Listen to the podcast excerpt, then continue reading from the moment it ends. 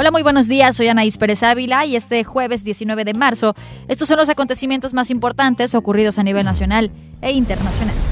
La Secretaría de Salud Federal confirmó la primera muerte por COVID-19 en México.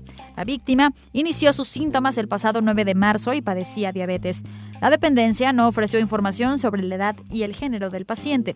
Cabe señalar que en el último reporte de autoridades de salud se elevó a 118 el número de casos confirmados de coronavirus en México. Se reportaron 314 casos sospechosos y 787 casos negativos.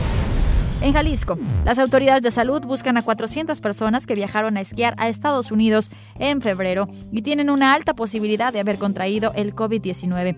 Así lo advirtió el gobernador del estado, Enrique Alfaro.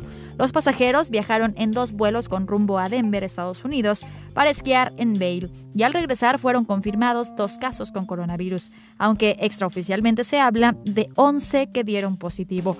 Autoridades localizaron a los 400 viajeros para que permanezcan aislados. Sin embargo, algunos viajaron en semanas pasadas a Tapalpa y Puerto Vallarta. Fue detenido el marino Ariel Agustín N., acusado de haber participado en la tortura de un supuesto implicado en la desaparición de 43 normalistas de Ayotzinapa en septiembre de 2014. Esta es la tercera persona detenida derivado del video difundido en junio pasado, en el que se observa que Carlos Canto Salgado, presunto miembro de Guerreros Unidos, fue torturado mientras se le preguntaba sobre el paradero de los estudiantes.